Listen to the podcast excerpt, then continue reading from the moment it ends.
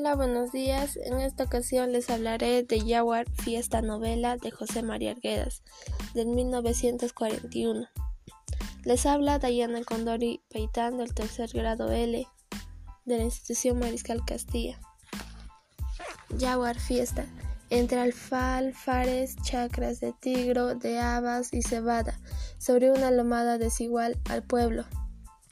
Desde Labra de Sillanayoc se ven tres riachuelos que corren, acercándose poco a poco a medida que van llegando a la quebrada del río Grande. El pueblo se ve grande, siguiendo la lomada techa de teja a la orilla de un riachuelo donde crecen eucaliptos. En la cumbre se acaban, porque en el filo de la lomada está el Girón Bolívar, donde viven vecinos principales. Allí los techos son blancos de calamina. En las faldas del cerro, casi sin calles, entre chacras de cebada, ven como el pueblo indio sobre la lomada junto a un riachuelo. Desde el labra de Sillanayoc se ven tres ayus, Pic Achuri, Ka Ayauchaupi, pueblo indio, dicen los viajeros cuando llegan a esta cumbre y divisan poquito. Unos hablan con desprecio, pueblo indio, pero en, la costa no hay abras. Ellos no conocen sus pueblos, apenas los presidentes, los caminos se hacen más anchos cuando la ciudad está cerca. Por la alegría del corazón que conoce las instancias. Ver a nuestro pueblo desde un abra, una cumbre donde hay saiguas de piedra, tocar una quena o charango, un huayno de llegada. En la loma o en la quebrada, los techos donde brillan y sentarse un rato en la cumbre para cantar de alegría. Tres torres, tres plazas, tres barrios indios. Desde Sillanayoc se ve la capilla de Chaupi, Atatau, dicen los comunes de los otros barrios. Parece iglesia de Misti, mejor que de Misti, dicen ellos. Entrando en el camino de Sillanaok, el pueblo empieza en orillas de Riachuelo Chuyaora, Ayu, de Pich Achuri. No hay calles verdaderas en ningún sitio hacia afuera, una pared blanqueada, una puerta baja, una o dos ventanas. Por dentro un corredor de pilares bajos que se apoyan sobre las bases de piedra blanca. El techo de la casa. Siempre de teja de los Caoyanas, Caayau del Girón Bolívar al río de Chuyaora. Llegando de la costa se entra al pueblo por estos ayus. Toda la ladera llena de casas y corrales. Se encuentra calles torcidas, anchas en un sitio, angosto en otra. El viajero sube la lomada saltando de trecho en trecho. Ya junto a la cumbre de la lomada hay callecitas angostas. Es el sitio de los mestizos, ni comunes ni principales. Ahí viven los chalos, Casi de repente, llegando a la cima de la lomada, se entra al jirón Bolívar. ¿Qué? dicen los forasteros. Se sorprenden la calle de los vecinos de los principales. Calle larga, angosta, bien cuidada, con aceras de piedra pulida. Girón Bolívar comienza en la plaza de armas. Sigue derecho, cae después de una quebrada ancha y termina en la plaza de Ayu de Chaupi, la capilla de Calamina Alberto. Estatua de piedra Alaimosca Maquilirumi, piedra seña del barrio. Más allá el pueblo indio de Chaupi, de una esquina la plaza de Chaupi comienza la calle derecha. Prolongación del Girón Bolívar. La calle derecha es Los Indios.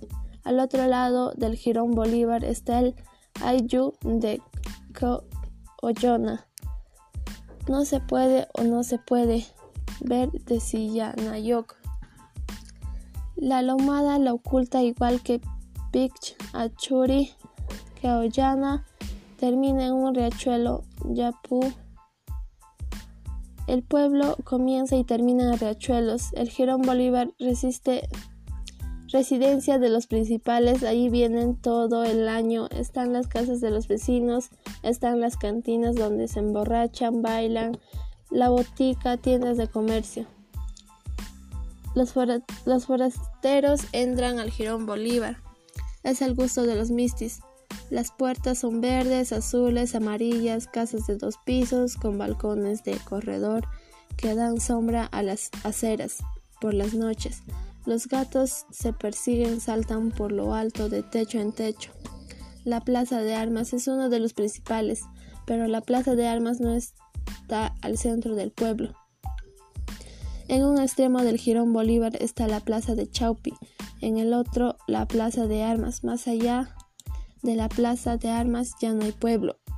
Varones, la municipalidad, la cárcel, todas las autoridades que sirven a los vecinos principales, todas las gentes con que se hacen respetar, que mandan. Durante el día y por las noches los principales se buscan entre ellos, pasean, se miran frente a frente, se enamoran, se emborrachan, pelean, gritan los vecinos cuando hay elecciones, andan en tropa echando ajos contra enemigos políticos. A veces rabian mucho y se patean en la calle y se rompen la cabeza. En la calle corretean rabia, rabia y engordan a los mistis desde que nacen hasta que mueren. Puquio es el pueblo nuevo para los mistis. Quizá hace 300 años, quizá menos, llegaron a Puquio los mistis de otros pueblos donde negociaban en minas. Otro pueblo que hay cerca de Puquio están cerros llenos de bocaminas. Se derrumban ahora trapiches viejos. Allí molían plata los antiguos. En los cerros de Puquio no había minas, por eso los mistis llegaban de repente. Hacía su fiesta con las indias, reclutaban gente de grado, fuerza y se volvían hasta tiempo. Pero las minas se acabaron el negocio del mineral ya no valía, entonces los mistis se repartieron por todos los pueblos indios de la provincia. Dejaron casi vacíos de señores a sus pueblos. Ahora esos pueblitos se derrumban como los trapiches viejos. Los más de los mistis cayeron sobre Puquio. Era pueblo grande con muchos indios.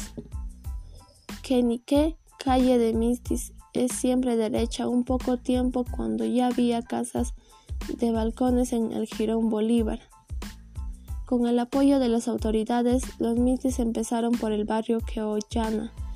Tenía buenas chacras de maíz, de cebada, de trigo. Enseguida Chaupi y Pich Achuri, por eso ahora Chaupi y Pich Achuri son dueños, entre otros tiempos era al revés. De tantos de tanto entrar a los despachos, de tanto corretear, les quitaba las chacras, pusieron abajo los despojos de la quebrada. Cuando los mistis ya eran dueños de casi todas las tierras de sembrío, pero el agua no soltaron los aullis. En otros tiempos los yarayok reparten los turnos de riego. Por eso, al amanecer los días de reparto, los mistis de Puquio entran al auyus a pedir agua para regar sus sementares. Don Gregorio, para mí, maicito, los abrigos negros azules, los sombreros de paja, extranjeros. A veces llega el sol a la cumbre de los cerros y todavía el Yarayok repartidor está oyendo.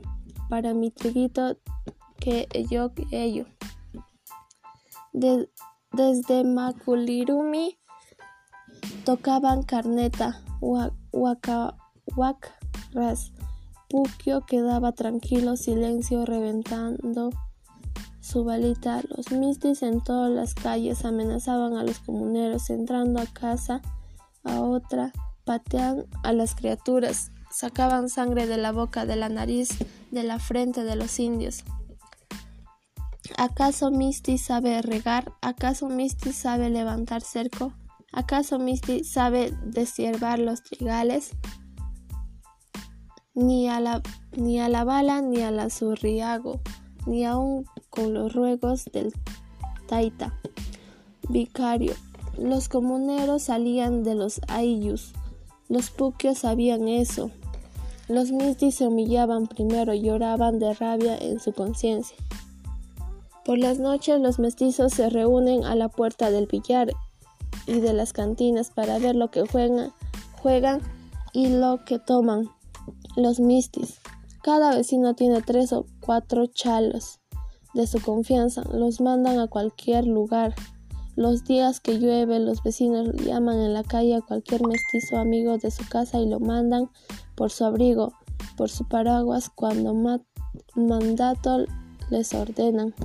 Algunos mestizos son trabajadores, hacen negocio con el pueblo de la costa, llevando queso, carneros, trigo y trayendo cañazo descontrobando, velas, jabones. Les, les hablaba con respeto en las fiestas, bailaban con ellos de igual a igual, y cuando hay apuro el mestizo amigo aconseja bien, defiende a los ayus.